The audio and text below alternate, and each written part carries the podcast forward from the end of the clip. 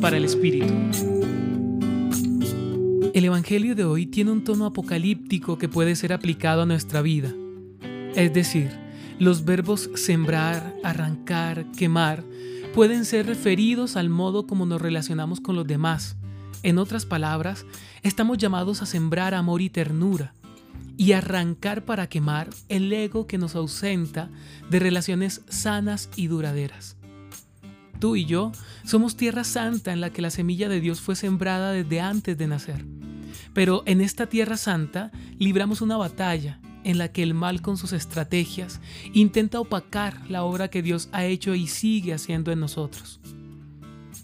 Por eso, el trabajo del segador, que en este caso es nuestra voluntad, debe ser arrancar y echar al fuego del amor aquello que no hace bien a nuestras relaciones, para que limpiando nuestro corazón y nuestra intención podamos acercarnos a los demás sin ningún otro interés, más que su bienestar y realización.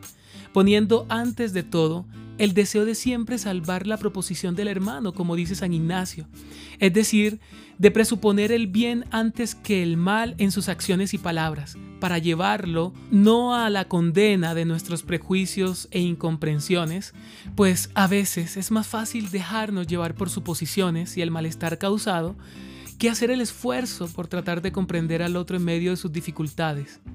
Por eso la pregunta que nos hace Dios hoy es, ¿estás dispuesto a arrancar, quemar de tu vida la cizaña sembrada por el mar espíritu para llenarte de prejuicios, orgullos y egoísmos y hacerte fracasar en tus relaciones humanas? Hoy te acompañó Ramiro Salas del Centro Pastoral San Francisco Javier de la Pontificia Universidad Javeriana.